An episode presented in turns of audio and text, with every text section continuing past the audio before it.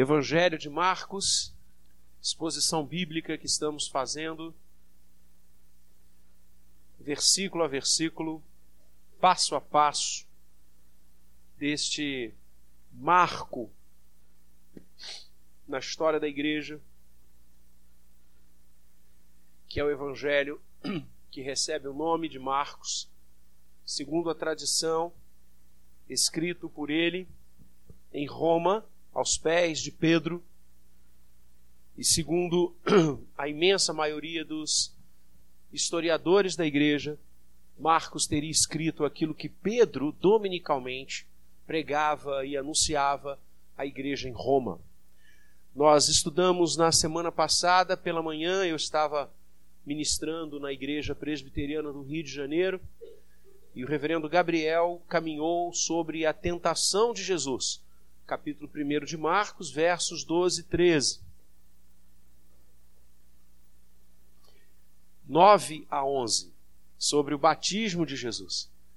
E nós vamos avançar hoje os versos 12 e 13, falando sobre a tentação de Jesus. Abra sua Bíblia, Marcos, capítulo 1, verso 12 e 13. Vamos ler juntos? E logo o Espírito o impeliu para o deserto, onde permaneceu quarenta dias, sendo tentado por Satanás. Estava com as feras, mas os anjos o serviam. Amém. Queremos nesta manhã conversar acerca da tentação de Jesus. E focando acerca da tentação do Senhor, nós vamos conversar um pouco sobre esse instituto, sobre o que significa a tentação e como vencê-la para a glória de Deus. O texto é bastante sintético, que é uma característica de Marcos.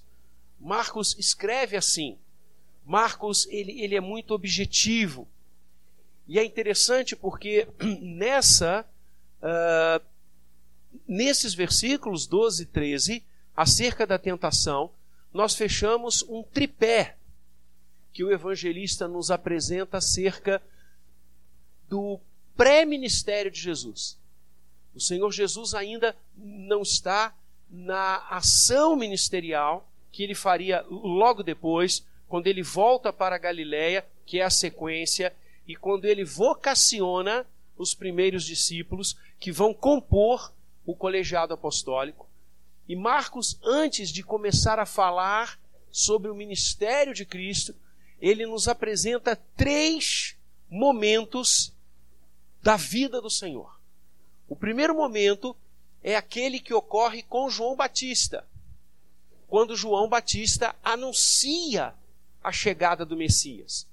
Quando João Batista preconiza a fala do cumprimento das promessas messiânicas desde o Antigo Testamento. E como ele, João, veio para ser o precursor do Messias. Esse é o primeiro momento. O segundo momento é o do batismo. Quando o Senhor Jesus se submete ao batismo de João, exemplificando todos nós, assumindo o nosso lugar, e certamente o sermão de domingo passado falou sobre isso. E como que no ato do batismo a Trindade está ali representada, chancelando, autenticando e realmente mostrando quem era que estava ali no Jordão sendo batizado por João. E o terceiro momento é este, da tentação. Então, o precursor anunciando a vinda do Messias, o batismo que o Messias se submete e a tentação a que ele é submetido. Essas três imagens Marcos traz antes de iniciar a fala e a narrativa sobre o ministério de Cristo Jesus. Então é sobre a tentação que nós vamos conversar nesta manhã. E mantenha sua Bíblia aberta e novamente característica de Marcos e logo nós vamos ver que essa é a forma de Marcos escrever. ele, ele, ele é muito rápido, ele é muito imediato. É, o Senhor está sempre realizando, sempre fazendo alguma coisa. E logo depois dessas coisas, logo depois do batismo, o que aconteceu? O Espírito Santo, que manifestara-se no batismo, através da pomba, você lembra? A voz dos céus, tu és o meu filho amado, em ti me comprazo. Este Espírito, o Espírito Santo, a terceira pessoa da Trindade, faz o quê? Impele Jesus para aonde? Para o deserto. O Espírito Santo impele. Marcos usa essa expressão.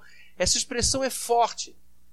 Esse verbo impelir aí traduzido é um verbo inclusive usado muitas vezes no Novo Testamento para falar da expulsão de demônios das pessoas. Então, é, é, o que Marcos está dizendo é que o Espírito Santo expulsou Jesus para o deserto. Ele, ele, ele, ele conduziu o Senhor para o deserto de uma forma inteira, de uma forma absoluta. Não foi um passeio, o Senhor Jesus não vai para o deserto para passear. Ele não vai para o deserto para uh, cumprir alguns dias. O Espírito Santo o impele para lá. O, o, o motiva, o impulsiona para o deserto. Então, a primeira coisa que você e eu aprendemos nesta manhã sobre a tentação, e o Espírito Santo leva de forma plena o Senhor Jesus para o deserto para que ele fosse tentado. O que o Senhor iria enfrentar naquele deserto não era uma brincadeira, não era um passatempo. O Senhor seria tentado. E Marcos nos mostra que esta tentação não seria originária uh, de alguma coisa dentro do Senhor, de alguma coisa ao redor dele, nem por demônios, mas ele seria tentado pelo próprio Satanás. O, o, o, o, maior, o, o, o demônio mor. Então, era luta.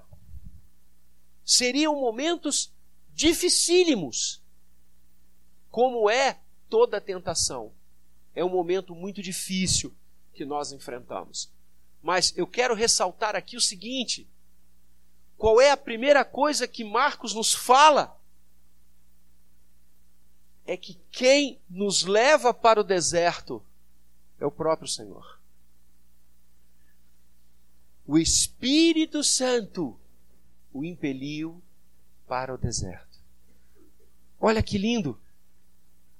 O deserto é luta, o deserto é enfrentamento, o deserto é batalha, mas não é uma batalha, não é um enfrentamento, não é uma luta solitária. O Espírito está conosco.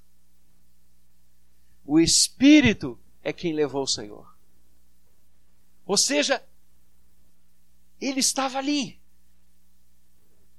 O Senhor Jesus não está só. Nós não estamos sós quando enfrentamos os desertos. Nós não estamos sós quando enfrentamos as dificuldades. Nós não estamos sós quando enfrentamos as lutas. O Espírito Santo vai na nossa frente.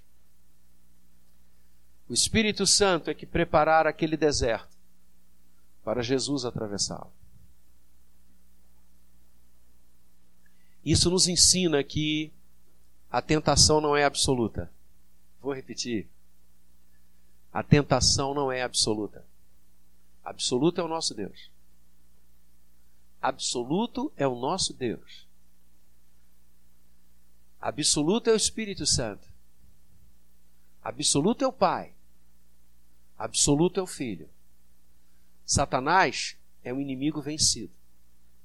É o inimigo poderoso e as estratégias de guerra nos ensinam que quando nós mitigamos o inimigo, já entramos com metade da batalha perdida. Vou repetir. Quando nós menosprezamos o inimigo, quando nós achamos que o outro lado, que está se opondo a nós, que está oferecendo alguma resistência a nós, que quer nos prejudicar, quando nós achamos que não é nada, que isso é algo pequeno, ridículo, sem expressão, já perdemos metade da batalha. Temos de estar ligados o tempo inteiro, sabedores que os inimigos que enfrentamos não são pequenos, mas não podemos achá-los gigantes. Nenhuma, nem outra coisa. Não podemos menosprezá-los, mas também não podemos engrandecê-los. Tem muita gente que dá um cartaz danado a Satanás. Tem muita gente que outorga a Satanás e a sua hoste de demônios um poder que eles não têm. Poder é o nosso Deus que tem. Satanás e os seus demônios são, sim, astutos, nos engendram, criam armadilhas, mas eles não são absolutos. O deserto o Espírito Santo está lá. O palco onde vai travar-se a batalha, o Espírito Santo está lá. Então, não entramos no deserto sozinho. O Espírito Santo o impeliu para o deserto. Segunda coisa, verso 13, onde permaneceu 40 dias. E aqui há uma uma noção muito interessante e uma construção do Evangelho de Marcos que eu quero chamar a sua atenção. Esse momento da tentação de Jesus, que Mateus, Lucas falam e também nos contam, foi um momento muito marcante no ministério de Cristo. Há uma ambiência incrível com o Antigo Testamento. Você também recorda de algo muito semelhante lá no Antigo Testamento, quando Israel sai do Egito, logo logo ele se defronta com o mar e eles passam por dentro do mar.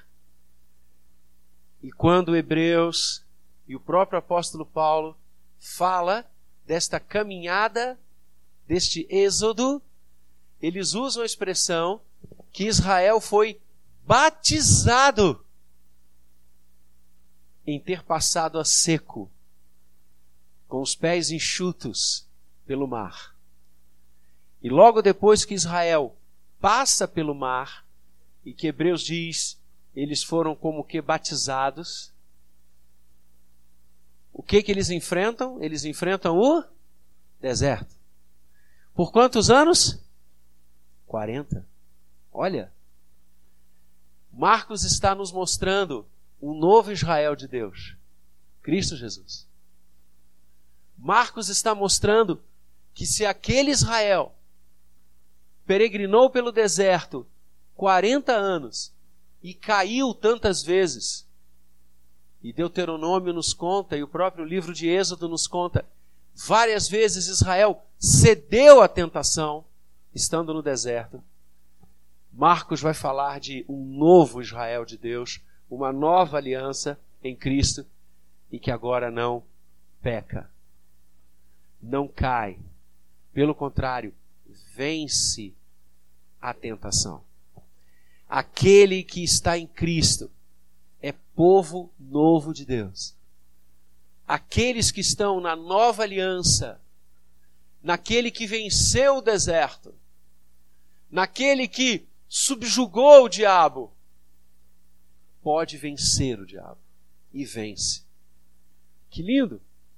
Então, não tenha medo de ir para o deserto. A segunda coisa que eu quero dizer a você, não tenha medo de ir ao deserto. Não tenha medo de enfrentar as coisas. Não tenha medo de olhar de frente as coisas. Não fuja das coisas. Porque eu e você podemos vencê-las, porque Jesus venceu. Ele ficou 40 dias. E durante esses 40 dias ele foi o quê? O que está escrito lá? Tentado por Satanás. Se você acha que o Senhor Jesus passou apenas aquelas três tentações que Mateus escreve sobre elas, que Lucas fala sobre elas, você está redondamente enganado. Ele foi tentado desde o início. Ele foi tentado inúmeras vezes. Aquelas três são apenas três de muitas que não sabemos quantas. Marcos está dizendo que ele foi tentado durante 40 dias por Satanás. Fogo cruzado, fogo intenso. E é assim na nossa vida. O que é a tentação? A tentação, diferentemente da provação, nós estudamos em agosto sobre provação, quando falamos que um homem aprovado por Deus é um homem provado por Deus. A provação vem do Senhor, a tentação não. Essa é uma diferença teológica entre esses dois institutos. A aprovação vem do coração de Deus para você. A tentação vem do diabo. Existem três fontes de tentação. Nas Escrituras Sagradas, a Bíblia nos ensina que as tentações são originárias de três fontes. Primeira fonte, nós mesmos. Nós podemos nos tentar nós podemos gerar dentro da gente situações e vontades contra a vontade de Deus. Porque a tentação é isso. É a tentativa, por isso tentação, é a tentativa de afastar-me a mim e a você dos propósitos de Deus. Todas as vezes que eu e você somos tentados a não realizar a vontade de Deus, nós estamos submetidos à tentação. Tentação é uma força que busca nos desviar do que Deus quer que a gente faça, do que Deus quer que a gente pense. E muitas vezes nós nos desviamos dos caminhos do Senhor porque nós assim desejamos. Por isso você vai encontrar uma centena de versículos que manda você e eu cuidarmos da nossa mente, do nosso coração, a nos ensinar que o coração do homem faz planos errados, que o coração do homem é desesperadamente corrupto. Muitas das tentações que nós passamos e muitas das tentações que nós caímos são engendradas por nós nós fazemos aquilo. E muitos, quando nós conversamos, pessoas que caem, pessoas que acolhem a tentação, porque, amados, ser tentado não é pecado. Jesus foi tentado 40 dias por Satanás. A tentação não é pecado. Pecado é cair na tentação. O pecado é quando eu e você damos aso à tentação e a realizamos. E quando a gente conversa com muitos irmãos que caíram em tentação, na vida sexual, na vida financeira, na vida relacional, nossa, tudo aquilo que não está de acordo com Deus é coisa errada. E a gente conversa com eles e a resposta quase sempre é a seguinte: foi o diabo. Foi o diabo. A ponto de um teólogo dizer que o diabo tem costas muito largas. Porque como as pessoas jogam em cima das costas do diabo ações que são suas, procedimentos que são seus, atitudes errôneas que nascem do coração. Então a primeira fonte da tentação somos nós mesmos. A segunda fonte da tentação o mundo. As Escrituras Sagradas e João fala muito sobre isso. A concupiscência da nossa era, a concupiscência da filosofia reinante. Paulo fala sobre isso quando ele diz em Romanos que nós não devemos nos conformar com este século. A tentação que emerge do mundo é a tentação do modismo, é a tentação das ideias que cada hora prevalece uma. E você, sem perceber, muitas vezes, está reproduzindo um comportamento, uma fala, uma atitude, uma reflexão que não glorifica a Deus, que não honra o Senhor. Isso é pecado. Isso é pecado. Não, mas todo mundo faz. E daí que todo mundo faz? Não nos deixes cair em tentação. Livra-nos do mal. Isso é mal. Não importa que a sociedade inteira faça, não se esqueça que este mundo jaz no maligno. E quando o Senhor Jesus nos ensina isso, que este mundo jaz no maligno, ele não está falando das praias, ele não está falando das florestas, ele está falando da mente do mundo, na mens do mundo. Você imagina? Quantas coisas você acha que os nossos irmãos que viveram a igreja primitiva, o primeiro século da história da igreja, viveram? Você acha que era muito diferente da mentalidade do nosso mundo de hoje? Claro que não. Basta ler Romanos 1 e você vai entender isso. Quando Paulo mostra que as práticas daquela sociedade, e ele pega Roma como um modelo, eram práticas que agrediam o céu. Agrediam o céu.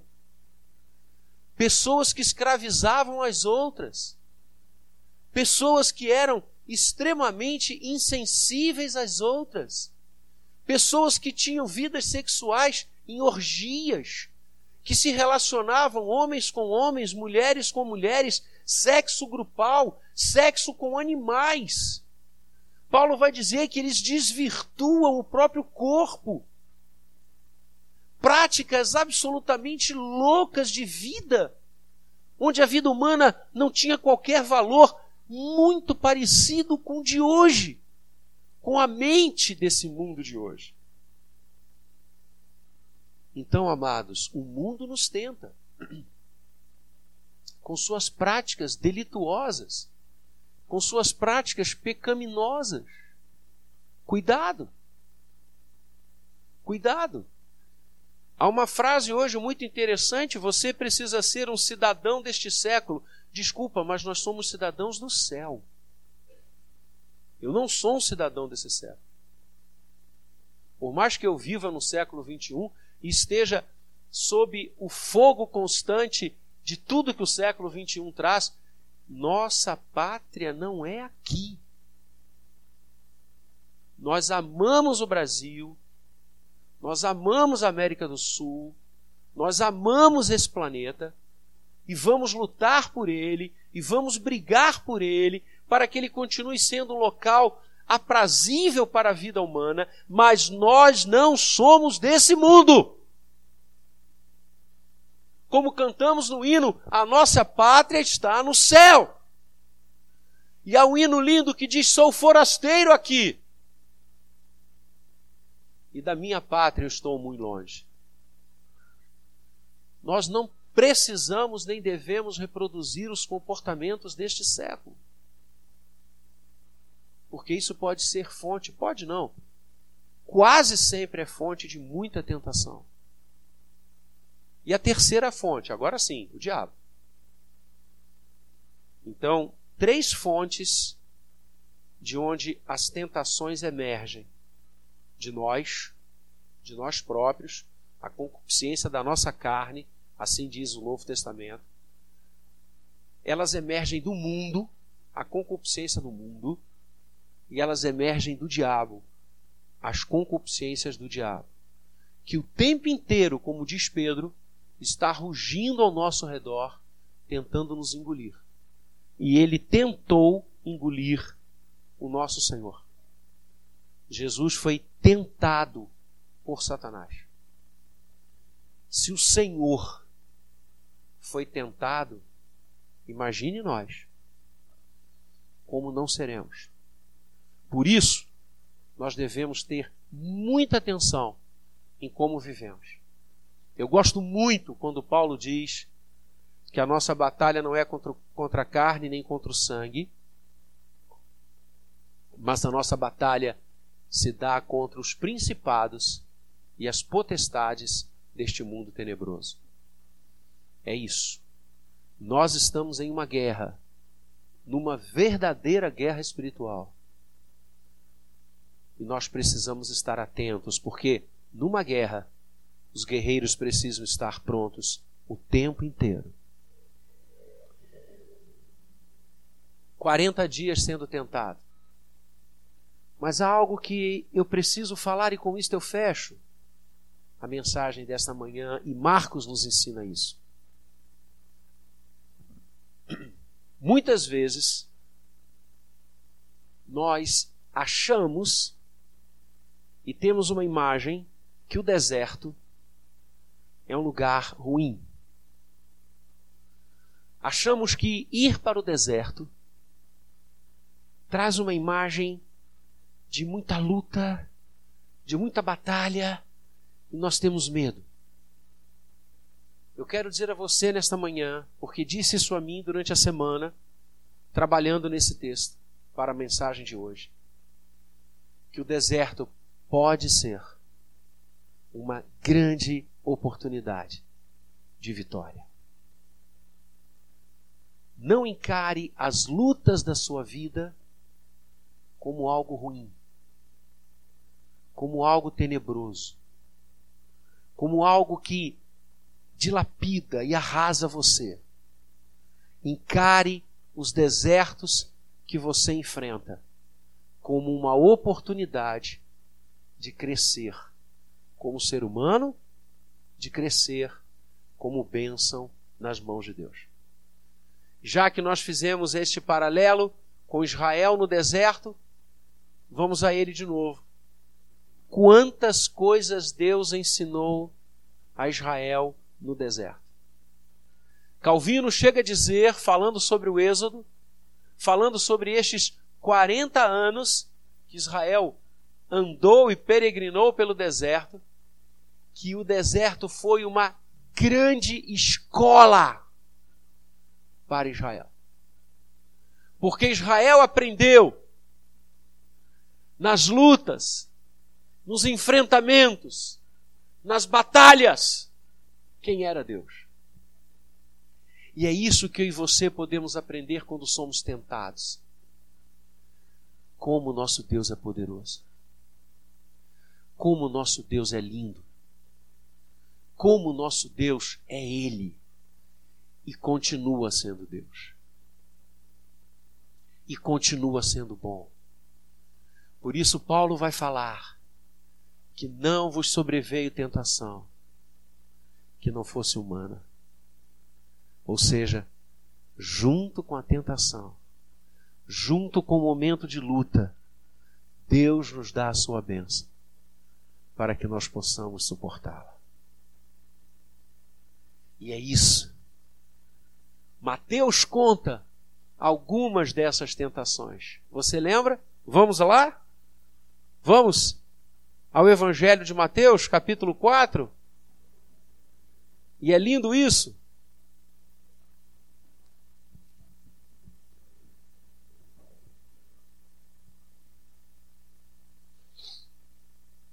logo no início do Evangelho. Verso 1: A seguir foi Jesus levado pelo Espírito ao deserto. Reparem como é a mesma narrativa de Marcos. O Espírito Santo impeliu. Mateus diz: a seguir Jesus foi levado, conduzido para ser tentado pelo diabo. E depois de jejuar quantos dias? 40 dias e 40 noites, teve fome. Então o tentador aproximou-se e disse: Se és filho de Deus, manda que estas pedras se transformem em pães. Vejam, o diabo vai nas fraquezas que nós temos. A tentação caminha nas fraquezas que nós temos. Sejam elas oriundas de nós, sejam elas oriundas do mundo, sejam elas oriundas do inferno. É sempre nas áreas em que somos fracos. Onde você é fraco? Onde você acha que você pode cair? Onde você acha que o muro é menos resistente? Pode ser na sua vida financeira, pode ser na sua vida sexual, pode ser em algo que você deseja demais, pode ser no cuidado com a sua própria aparência, onde o muro é mais fraco. É ali que o ariete do inferno vai bater. Jesus teve fome e Satanás se aproximou. Não significa que esta foi a primeira investida, pelo contrário, eu tenho certeza que não. Mas ele viu naquele momento, quando o Senhor teve fome, algo que poderia ser ponte e porta de entrada. Então, nesta manhã eu quero dizer o seguinte a você: conheça-se. Conheça-se. Vamos pegar aqui o conselho de Sócrates. Homem, conhece-te a ti mesmo. Entendeu porque Paulo fala na hora da ceia que nós devemos nos examinar a nós mesmos? Isso é bíblico. Sócrates cita a Bíblia. A palavra do Senhor nos manda que nós nos examinemos, que nós nos conheçamos, porque quando você se conhece e quando você sabe quais são as áreas mais possíveis da sua vida para que você caia, você protege aquilo mais. Proteção. Porque podes crer, meu querido irmão, minha querida irmã, o diabo vai vir, o mundo vai vir e você vai vir nos seus pontos fracos. Conheça os seus pontos fracos e os transforme em fortes. Lição para você e para mim: transformar os nossos pontos fracos em fortes. Resistir ao diabo e ele fugirá de vós. Fortaleça o muro e ele não vai cair. Manda que estas pedras se transformem em pães. Tinha tudo a ver, né? O Senhor estava com fome. Bastava estalar o dedo, pensar, querer. Ele é Deus. E ainda que sob a kenosis, ainda que sob a encarnação, ele não deixou de ser Deus. Transforme em pães. Conselho até muito bom, né? Conselho de amigo. Cuidado com os conselhos de amigos que exploram a sua fraqueza. Cuidado. Cuidado com os conselhos de amigos que exploram a sua fraqueza. Eu me lembro quando eu compartilhei algum tempo com o alcoólatra e trabalhei com ele no gabinete pastoral. E ele dizia para mim, pastor, o senhor não tem ideia da quantidade de pessoas que se aproximam de mim me convidando para tomar uma. Eu não vejo ninguém me convidando para orar, eu não vejo ninguém me convidando para ler a Bíblia. As pessoas chegam perto de mim para me convidar para tomar uma cerveja, uma aguardente. Cuidado com os conselhos das pessoas que buscam explorar os seus pontos fracos. E qual é a resposta de Jesus? Maravilhosa resposta. Está escrito: nem só de pão viverá o homem, mas de toda palavra que procede da boca de Deus. Oh glória! Eu estou com fome. Mas isso é insignificante. Porque o que me alimenta não são pães. O que me alimenta é a palavra que sai da boca do Senhor. Fechou o muro. Fechou o muro. Vem a segunda, então o diabo levou a cidade santa, Jerusalém, colocou sobre o pináculo do templo. O templo, queridos, era uma construção que pegava quase, sei lá, mais de um terço da cidade. Era uma obra linda, lá de cima. Dava para ver tudo. E o diabo disse: Se és filho de Deus. E é interessante que esse ser aqui não é condicional, tá? No grego é uma afirmativa. O diabo está dizendo: uma vez que és filho de Deus, uma vez que és filho de Deus, atira-te abaixo. Porque está escrito: aos seus anjos ordenará a teu respeito, que te guardem, e eles te susterão nas suas mãos, para não tropeçares em alguma pedra. E aqui você vê a ousadia de Satanás. Satanás tenta Jesus com o quê? Com um versículo bíblico. Nem sempre aqueles que citam as Escrituras estão bem intencionados. Cuidado com isso. Cuidado com uma gama imensa de doutrinas e de ideias que tem aparência teológica, que tem aparência de escritura. Porque as escrituras podem estar sendo citadas no interesse da tentação. Cuidado. E Jesus disse: também está escrito: não tentarás o Senhor teu Deus coisa linda. Aqui, amados, eu vejo uma área muito sensível nossa, que é a vaidade. Porque é isso que está em foco aqui. Joga-te lá, joga-te aí de cima. Não vai acontecer nada. Os anjos vão lhe guardar. Você chegará lá embaixo intacto. Já imaginou o que isso vai gerar na mente das pessoas? Já imaginou as notícias no dia seguinte em todos os meios de comunicação? Você não quer ser um superstar? É isso que você deseja, agora é a chance. Jesus não veio para os holofotes, Jesus veio para a cruz.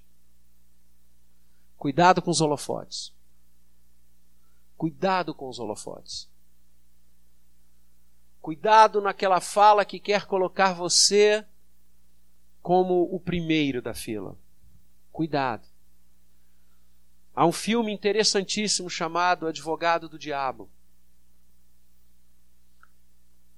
E o diabo é representado por um advogado que insufla a vaidade de um jovem advogado para cumprir os seus interesses e as suas os seus planos de gerar o anticristo. E no final, eu não vou contar o fim do filme, mas o diabo diz: esse, a vaidade, é o meu pecado preferencial. A vaidade é o meu pecado preferencial. E o ser humano é uma presa fácil da vaidade. E Jesus diz: Não tentarás o Senhor teu Deus. Eu sei que se eu me jogar não vai acontecer nada. Eu vou chegar lá embaixo são e salvo. Mas para quê? Para quê?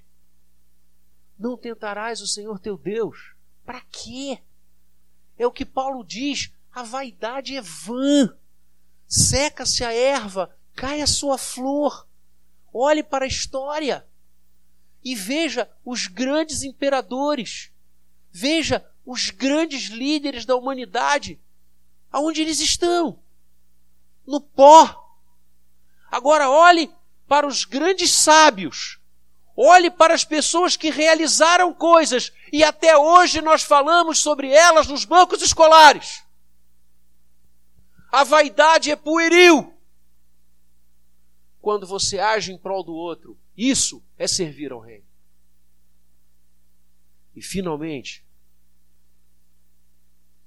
levou ainda o diabo a um monte muito alto. Mostrou-lhe todos os reinos do mundo e a glória deles, e disse: Tudo isso te darei, se prostrado me adorares. E aqui agora você está diante da tentação do poder. E é incrível novamente como que nós somos susceptíveis a isso. Eu vi isso ao longo da minha vida inteira até aqui, certamente verei até aquele dia venturoso que o Senhor vai me levar, ou que ele voltar. Você nomeia uma pessoa assessor do assessor do assessor do secretário do camarada que guarda as vassouras. Ele se transforma. Estou mentindo? Ele se transforma ele passa a ser diferente. Por isso alguém já disse: quer conhecer alguém? Dê poder a essa pessoa. Quer conhecer alguém? Quer conhecer o caráter de alguém? Quer conhecer a personalidade de alguém? Quer conhecer as intenções de alguém? Dê poder a essa pessoa, porque ela vai mostrar quem ela é. O homem é uma presa fácil do poder. Por isso, Satanás tenta Jesus também nessa área. E pela graça, olha o que Jesus diz: ele ordena, é isso. ele ordena: retira-te, Satanás. Porque está escrito: ao Senhor teu Deus adorarás, e só a Ele darás culto. Bendito seja. Na tentação de Jesus no deserto, nós aprendemos muito daquilo que nós passamos áreas sensíveis, áreas de vaidade, áreas de poder. E há uma gama de outras coisas, porque vejam como Mateus termina essa narrativa com isto: o deixou o diabo, e eis que vieram anjos e o serviram. Vamos voltar para Marcos? Permaneceu 40 dias, sendo tentado por Satanás, estava com as feras e os anjos o servir. Aí é E, no grego. E os anjos o serviram. Deserto é lugar de aprendizado. Quando eu e você somos tentados, nós podemos aprender tanto. Aliás, Paulo diz que uma vez tentado, e Tiago também fala, vencida a tentação, a gente se fortalece. Vencida a tentação, nós nos tornamos cristãos melhores, homens e mulheres melhores. Por isso, Jesus nos ensinou a orar e não nos deixes cair em tentação. Eu e você somos tentados o tempo inteiro, nós estamos no deserto. Nós estamos vivendo no deserto. Mas um deserto que é chance de aprendizado. Um deserto que é escola, porque Deus está nesse deserto. O Espírito leva Jesus e os anjos estão lá. Não estamos sozinhos. Mas você precisa, e eu, vencer a tentação. E só se vence a tentação com a palavra de Deus. Não espere vencer o diabo e a sua corja. Não espere vencer o mundo. Não espere vencer a você mesmo, confiando na sua força confiando na sua espiritualidade, confiando na sua possibilidade de vitória. Não faça isso. Confie no Senhor. Em nenhum momento o Senhor Jesus deixou de buscar a presença de Deus.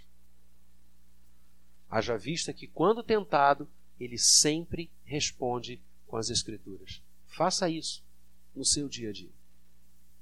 Conheça as Escrituras e as use, como Paulo diz, espada. A espada do Espírito, que é a palavra de Deus, para você vencer as tentações. E nós podemos vencê-las porque Deus está conosco no deserto.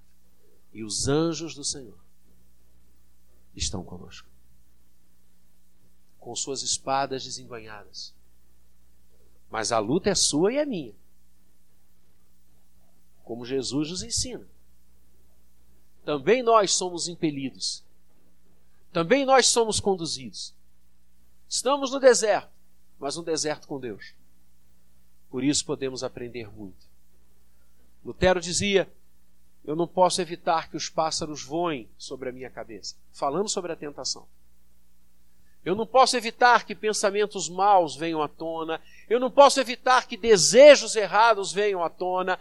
Eu não posso evitar que as coisas do mundo povoem a minha cabeça, o meu visual. Eu não posso evitar que o inferno me bombardeie. Mas Lutero dizia: eu posso evitar sim que os pássaros façam ninho na minha cabeça. Com isso eu fecho. Nós não podemos evitar as lutas das tentações, mas nós podemos evitar cair nelas. Nós podemos evitar que os pássaros pousem. Então, cuidado com aquilo que você está amealhando dos seus pensamentos. E se você perceber que dentro de você está e existe algo que não honra a Deus, faça como Jesus: retira-te daqui, Satanás. Ordene você tem autoridade. João 1,12. João 1,12 diz que a todos quantos o receberam, receberam aquele que venceu o diabo no deserto. Deus lhes deu a autoridade, no grego exousia, a posição de serem seus filhos. Você não vai para o deserto como um João ninguém, você vai para o deserto como autoridade, como exousia de Deus, como filho de Deus.